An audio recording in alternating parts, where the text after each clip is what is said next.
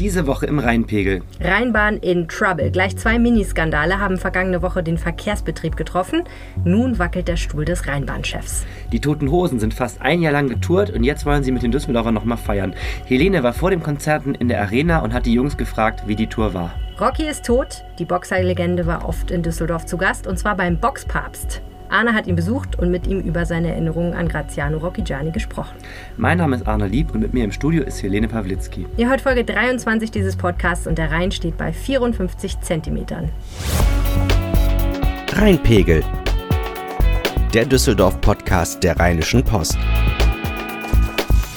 Viel los in Düsseldorf. Wir lassen diese Woche nochmal Revue passieren und wir sprechen immer darüber, was in der Stadt wichtig ist. Also jede Woche eine halbe Stunde lang Düsseldorf auf die Ohren für euch. Und äh, wir steigen ein mit einem sehr düsseldorferischen Thema, nämlich die Rheinbahn. Der tollste Verkehrsbetrieb dieser Stadt.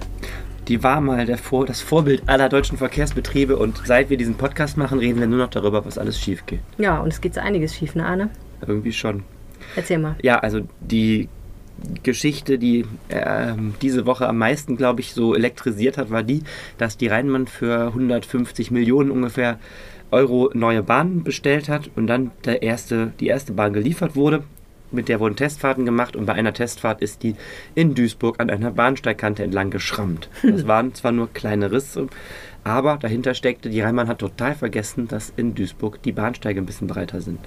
Vergessen ja, da haben sie nicht dran gedacht. Die fahren halt mit der Linie U79 auch ähm, auf einer Linie eben nach Duisburg und haben eben bei der Bestellung vergessen, mal in Duisburg nachzufragen. Ich sag mal, eure Bahnsteige, sind die eigentlich nur so breit wie unsere oder sind die ein bisschen breiter? Also Kategorie You had one job. Ja, genau, Kategorie, ähm, genau, Facepalm, mega Facepalm.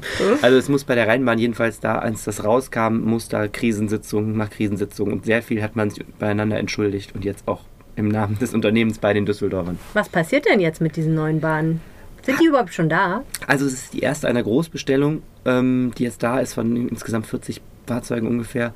Ähm, und man hat eben diese erste Bahn jetzt schon mal sich liefern lassen, um mit der diese Testfahrten zu machen. Man muss wissen, so Straßenbahnen müssen auch zugelassen werden. Das ist wie beim TÜV. Das nennt sich Technische Aufsichtsbehörde. Mhm. Ähm, die waren auch mit im Boot und ein Ingenieurbüro. Und dann fährt man eben so rum und guckt mal, ob alles auch so funktioniert, um genau diese Dinge festzustellen. Ähm, jetzt ist es so, man versucht zusammen mit dem Hersteller Bombardier nachzubessern ähm, und vielleicht die anderen Bahnen ein bisschen schmaler zu gestalten. Und es ist auch jetzt nicht so super dramatisch, weil es eben nur diese Strecke nach Duisburg betrifft und äh, die Rheinbahn hat noch genug andere Bahnen. Das heißt, wenn diese neuen dann die Strecke nicht fahren dürften, wäre auch kein Weltuntergang. Trotzdem natürlich, ähm, man fragt sich schon bei einer Bestellung bei diesem Umfang, ähm, wird da nicht mal gegen gecheckt. Mhm. Und die alten Bahnen, die noch da sind, sind auch nicht alle in Ordnung. Ja, das ist dann am Tag danach rausgekommen. Jetzt muss man wissen, die eine Geschichte ist von der Boulevardzeitung aufgedeckt worden mit dem mit dieser Testfahrt und am Tag danach hat die Rheinbahn dann von sich aus eine Pressemitteilung gesagt und gesagt, ja, was wir auch noch sagen müssen, ist leider, unsere bisherigen U-Bahnen, ähm, die sind noch kaputter, als wir schon wussten. Äh, geht um diese U-Bahn, diese rot-weißen Bahnen, die ähm, auf den richtigen Hochflurstrecken fahren, also diese Bahnen, wo man so eine kleine Treppe hochgehen muss. Diese alten Schlachtrösser. Und die sind aus den 80er Jahren und die waren vor anderthalb Jahren schon mal ähm, im Fokus, weil sich da Risse unten im Boden gebildet hatten. Die wurden ähm, repariert, jetzt haben sich Risse in der Seitenwand gebildet, sind nur ein paar Zentimeter große Risse, können also weiterfahren die Dinge, aber ist auch nochmal ein Anzeichen dafür, dass diese Züge ähm, mehr als äh, ihr Lebensalter erreicht haben. Und die sollten jetzt ersetzt werden durch die zu breiten Züge? Ja, in etwa. Also diese breiten Züge sollen noch ältere äh, Schüsseln ersetzen. Also die ältesten Bahnen, die die Rheinbahn noch hat, sind, ähm, die heißen bei der Rheinbahn GT8 SU. Das sind so silberne U-Bahnen aus, den äh, aus den 70er Jahren. Die fahren auf der Strecke U75 von Neuss aus. Wenn, ihr da, wenn du da am Handweiser oder so ein Herz stehst, mhm. da siehst du die manchmal vorbeifahren. Also die Dinger sind richtig antik. Die gehen jetzt aus dem ähm, Betrieb als erst und dafür kommen diese Bahnen, die so ein bisschen zu breit geraten sind. Und ähm, die nächste Großbestellung, die jetzt gestartet wird, ähm, das sind dann die, die ersetzen diese rot-weißen Bahnen. Ja. Das dauert aber echt noch ein paar Jahre, bis die da sind. Da ist die Rennbahn noch nicht mal so weit, dass sie die schon bestellt hat. Da gibt es also jetzt wieder diese Ausschreibung. Und bevor so eine Ausschreibung stattfindet, wird bei der Rheinbahn jetzt intensiv geguckt, wie breit die Bahnsteige so gestaltet sind. Denn das muss man dann da reinschreiben, dem Hersteller. Genau nachgemessen mit genau, Zentimetermaß. Genau. Und das ist eben, das ist so der Weg der Dinge, dass man dann eben erstmal dem Hersteller Angaben macht, was man möchte, und dann kriegt man Fahrzeuge. Mhm. Ja, ich aus Fahrgastsicht, ich meine, ich finde, das ist schon nochmal ein Anzeichen, dass im ÖPNV, dass der schon irgendwie unterfinanziert ist, auch in Düsseldorf. Ne? Meinst du, das liegt am Geld? Das liegt schon an den politischen Prioritäten. Also die Rheinbahn leidet gerade, also es ist so, wir schießen uns alle ziemlich ein auf den Vorstandsvorsitzenden der Rheinbahn, Michael Klausiker, der ist Kraft seines Amtes natürlich an allem schuld. Mhm. Ähm, der ist aber auch erst seit 2016 da. So, und diese Schüsseln waren, ne, diese alten Bahnen waren 2016 auch schon alt. Und man muss sich sicher die Frage stellen, warum hat man die nicht früher ausgetauscht? Warum hat man nicht früher einen weiteren Betriebshof gebaut? Die Rheinbahn hat nämlich auch das Problem, haben wir auch schon mal drüber gesprochen, mehr Bahnen kann die Rheinbahn gar nicht kaufen, weil sie hat überhaupt keinen Platz, die abzustellen. So, und das sind so Sachen, wo ich dann denke, wenn wir doch einen tollen Nahverkehr haben wollen, damit weniger Menschen ihr Auto nutzen, mhm. dann müssen wir doch auch dafür sorgen, ich meine, wie, wie lange nutzt man ein Auto? Sechs, acht Jahre, kauft man sich ein neues. Wie kann es sein, dass diese Bahnen 40 Jahre alt sind? Ja, aber wir haben ja im Rheinpegel echt schon häufig über die Rheinbahn gesprochen und diese neuen Dinge, die da zutage gekommen sind, sind im Grunde genommen nur die letzten beiden kieksenden Töne eines langen Konzerts von Problemen. Also dass es nicht genug Fahrer gibt und deswegen äh, teilweise Bahnen ausfallen, dass ganz, die Bahnen ja. ganz oft kaputt sind. Das haben wir jetzt mit den Rissen auch nochmal ne? und deswegen im Depot bleiben müssen. Deswegen fahren auch wieder Bahnen aus. Dass insgesamt das mit den Verspätungen nicht so optimal läuft, wo man so ein bisschen die Frage hat, ist das eigentlich so? Weiß man nicht. Also das ist ja insgesamt schon für eine Landeshauptstadt ein Verkehrsbetrieb, der relativ viele Schwierigkeiten hat. Hast du völlig recht. Also es gab im Stadtrat diese Woche erstmals richtige Zahlen zu den Ausfällen wegen hm. Fahrermangel. Das ist so die Zahl der Fahrzeuge, die nicht fahren konnten, weil es personelle Gründe gab. Das kann auch sein, der Fahrer hatte plötzlich Brechdurchfall und hat die Bahn abgebrochen oder so. Er hat sich äh, mehr als verdoppelt. Also es waren 1900 Ausfälle im Jahr 2015 und 2017 waren es schon mehr als 5000 und dieses Jahr wird es auch ungefähr da liegen. Das heißt, es ist so viel, viel häufiger als früher warten Fahrgäste vergeblich auf Bus oder Bahn, weil Fahrten, die im Fahrten, Fahrplan stehen, einfach nicht stattfinden können. So, und das ist natürlich nicht hinnehmbar. Ähm, dann, du sprachst es an, das Material macht Probleme und das Ganze erzeugt eben ein Bild, wo man sagen kann, der jetzige Vorstand ist es äh, letztlich nicht alles schuld, aber er hat es auch irgendwie nicht geschafft, es früh genug in den Griff zu kriegen. Ähm, die Unzufriedenheit ist sehr, sehr groß, auch in der Politik. Denn eigentlich hatte man ja hehre Ziele, Verkehrswende, ne? Dieselfahrverbote abwenden durch einen super starken ÖPNV. Mhm. Und jetzt äh, hört man, die ähm, Bahnen haben Risse und fahren vielleicht dann auch nicht, weil auch kein Fahrer da ist. Sieht die Politik das denn so wie du und äh, sagen die auch, vielleicht sollten wir die Rheinbahn mal ein bisschen besser ausstatten, wenn wir schon wollen, dass es läuft? Es ist ein dynamischer Prozess, der da gerade in Gang ist. Also es ist so, man kann jeden Tag eigentlich eine Geschichte über die Rheinbahn momentan machen, weil alle Blicke richten sich auf, den, auf die Rheinbahn. Es wird momentan auch richtig viel, werden die Zeitungen mit, mit, mit Schmutzmeldung aus der Rheinbahn befeuert. Also wir haben jeden Tag irgendwie so einen kleinen Skandal. Jetzt gab es noch die Geschichte, dass irgendein Reinigungsunternehmen gar nicht gereinigt hat, trotzdem bezahlt wurde und so. Es gibt ganz viele so kleine äh, Gemeinheiten, die jetzt so an die Oberfläche kommen. Und äh, einerseits geht es um die Frage, ob man den Vorstand austauscht, aber dahinter liegt die Frage, und da finde ich, muss man auch drauf drängen als Fahrgast, ähm, wird, wo, wo ist denn da eigentlich die Strategie? Also wie kann es eigentlich sein, dass äh, der ÖPNV solche strukturellen Probleme hat? Das muss doch möglich sein, den zu betreiben. Vielleicht ist es schwerer, Fahrer zu finden als früher. Ähm, und vielleicht dauert es ein bisschen, Bahnen zu schaffen. Aber man muss doch jetzt mal klar machen, wohin wollen wir und müssen wir vielleicht da mehr Geld auf den Tisch legen. Und es geht, ich finde, es ist schade, wenn wir jetzt so eine Sündenbock-Diskussion haben, zu sagen, wir suchen nur einen anderen sozusagen Deppen, der sich da an die Spitze dieses Unternehmens stellt und, und mit den, unter denselben widrigen Bedingungen da äh, leiten muss. Also ja, ich finde schon, es geht auch um die Frage, braucht der ÖPNV mehr Geld? Mhm. Und ähm, Michael Klausecker ähm, wie wackelig ist der Stuhl jetzt? Also wo stehen wir da gerade? Also der wackelt schon ganz, ganz ordentlich. Ähm, der, der Michael Klausecker ist erst kurz im Amt und hat aber sich doch eine Menge Feinde gemacht. Im Unternehmen ist er sehr, sehr umstritten. Der Betriebsratschef will ihn offen loswerden. Das hat er auch schon bei mir im Interview mal deutlich in der Zeitung gesagt, dass er kein Vertrauen mehr in Klausecker hat. Ähm, die Politik ist enttäuscht. Die werfen Klausecker auch vor, viel zu schlecht zu kommunizieren. Also die Aufsichtsräte waren total sauer, weil sie auch viele dieser Geschichten da mit den Bahnen aus der Zeitung erfahren haben, anstatt äh, mal persönlich. Ähm, es ist so eine Gemengelage. Ähm, die Politik muss auch reagieren. In zwei Jahren ist Kommunalwahl. Ja, dieses Bündnis aus SPD, Grünen und FDP hat eine Verkehrswende angekündigt. Die Fahrgastzahlen der Rheinbahn sehen aber wirklich nicht gut. Äh, plus diese Betriebsprobleme. Es, es brodelt so eine Stimmung, wo jetzt irgendwas passieren muss. Und ich glaube, das naheliegendste ist, dass man diesen äh, Vorstandschef austauscht. Mhm. Und wie würde das genau funktionieren? Wer kann das überhaupt? Gute Frage. Ähm, die zweite Frage ist nämlich, die sich daran knüpft, wie teuer wird das eigentlich? Also der Aufsichtsrat kann den Herrn Klausecker absägen mit einer sogenannten qualifizierten Mehrheit. Da müssen elf von, von 16 Mitgliedern des Aufsichtsrats müssen dafür stimmen. Dann würde aber wahrscheinlich oder würde auf jeden Fall eine hohe Abfindung fällig. man könnte natürlich auch irgendwie mit ihm einen Auflösungsvertrag finden. Das ist jetzt so eine, so eine Sache, wie man auch politisch da rauskommt. Das ist so klassisches politisches Verhandeln jetzt. Also da läuft hinter den Kulissen gerade eine Menge. Ähm, klar, man könnte natürlich auch sagen, äh, man arbeitet mit ihm noch weiter bis 2020, dann läuft sein Vertrag aus, aber dann hast du so eine lame Duck da sitzen, ne? wenn alle schon wissen, der geht, dann hat er im, im Unternehmen nicht mehr den, den Durchgriff. Ähm, das ist jetzt sehr, sehr spannend. Das ist eben eine offene Frage. Schauen wir mal. Ja, tun wir. Vielleicht sind wir beide ja dann auch nicht mehr im Dienst 2020, wenn er dann geht. Vielleicht. Oder fahren nur noch Auto. Oder nur noch Fahrrad. Oder nur noch Fahrrad. Ähm, ich bin mit der Bahn zur äh, Arena gefahren. Oh. Habe sie mir mal von näherem angeguckt. Wir haben ja neulich mal darüber gesprochen, dass ich die Arena relativ hässlich finde, wegen dieser Außenverkleidung.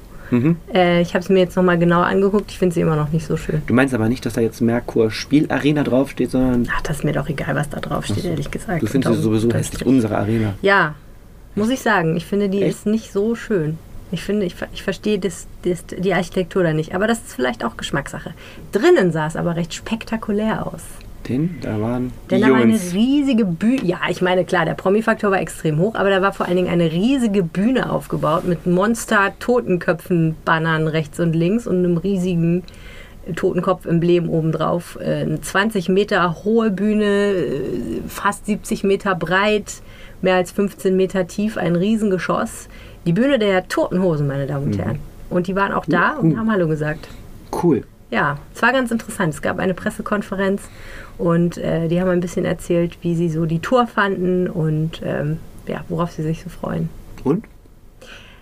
Äh, die Tour fanden sie, glaube ich, äh, sehr, sehr gut. Und was ich besonders spektakulär, also was ich, was mich irgendwie ein bisschen überrascht hat, muss ich sagen, ähm, die haben ja jetzt, also die spielen ja jetzt an diesem Wochenende ihre beiden Abschlusskonzerte in Düsseldorf. In Düsseldorf ist es natürlich ein Heimspiel. Das heißt, da sind die sowieso mega beliebt. Und die zweimal 46.000 Karten für dieses, diese beiden Konzerte waren auch in Rekordzeit auf, ausverkauft. Ursprünglich wollten sie nur eins machen und haben dann ein zweites gemacht, äh, angekündigt, damit überhaupt genug Leute in die Arena kommen.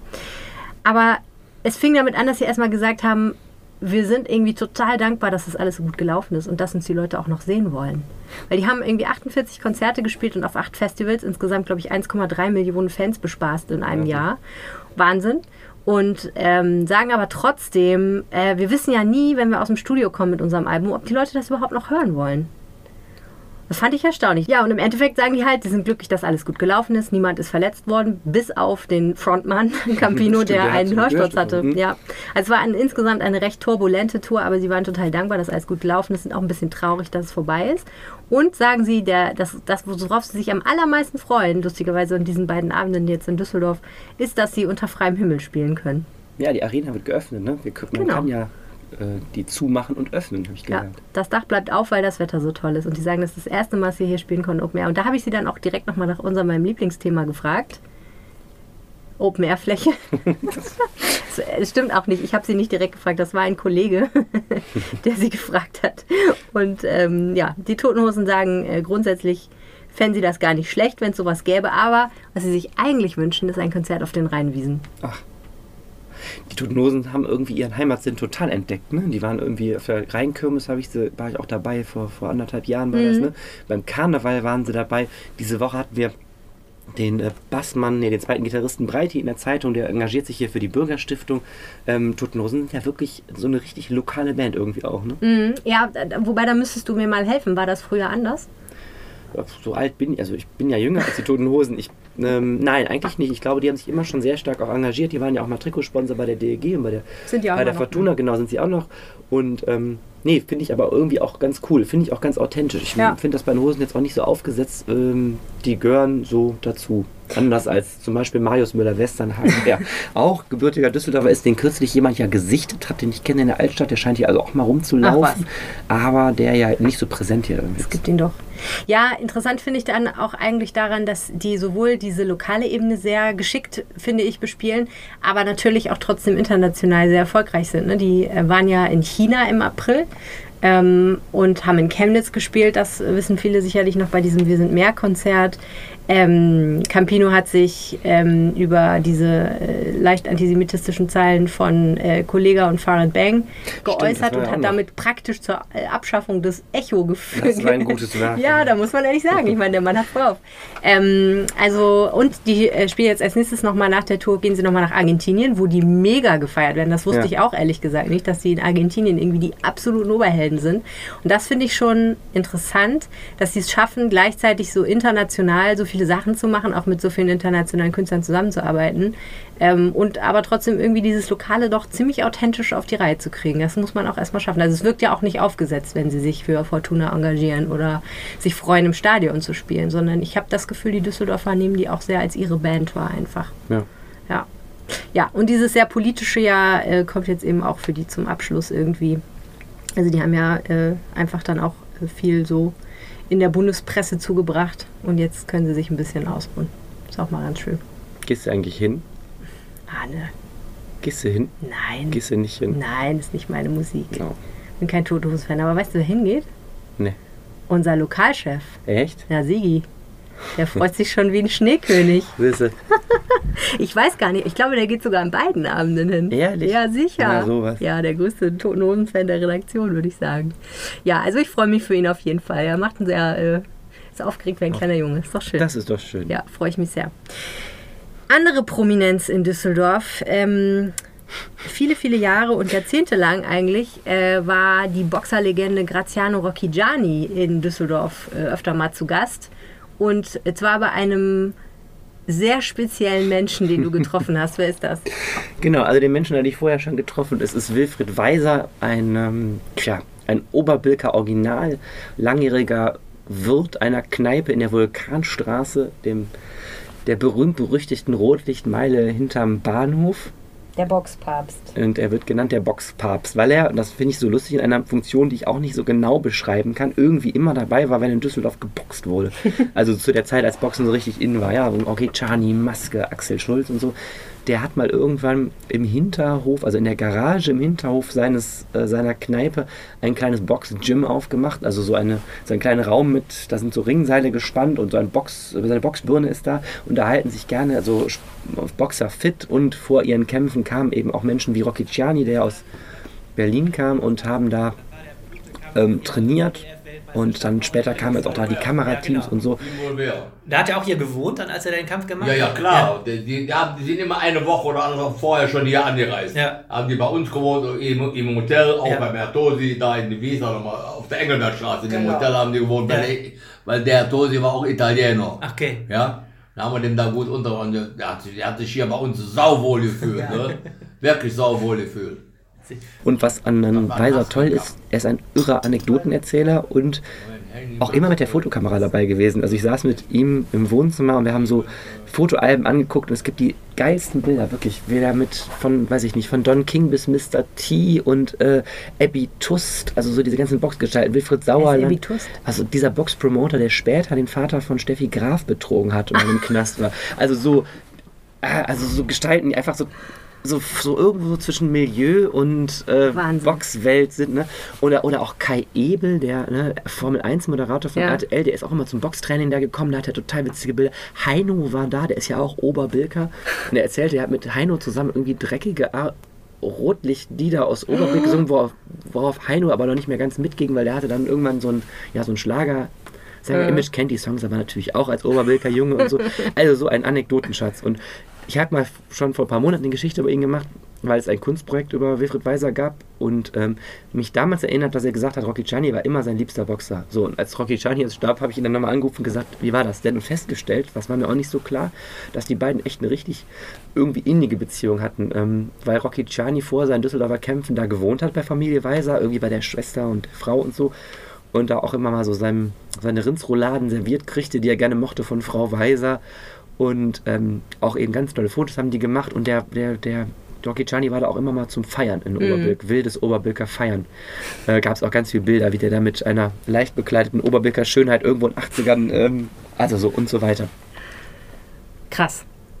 Also das finde ich immer krass, wenn du solche Leute triffst, in deinem mehr oder weniger Nahumfeld, die solche Leute getroffen haben und die solche, das ist ja wirklich historisch eigentlich, das ist Total. wirklich Sportgeschichte. Was hat er so erzählt? Ja, also er hing schon sehr an dem Rocky Chani. Ich hatte ihn kennengelernt. Rocky Chani war viel, viel jünger als Wilfried Weiser. Der ist jetzt so 71 und Rocky Chani ist ja mit, mit 54 gestorben. Und ähm, Rocky Chani war ja wirklich so ein, eigentlich so ein, so ein, so ein kleines Hemd, sah total unsicher aus, äh, ernst, so als junger Mann.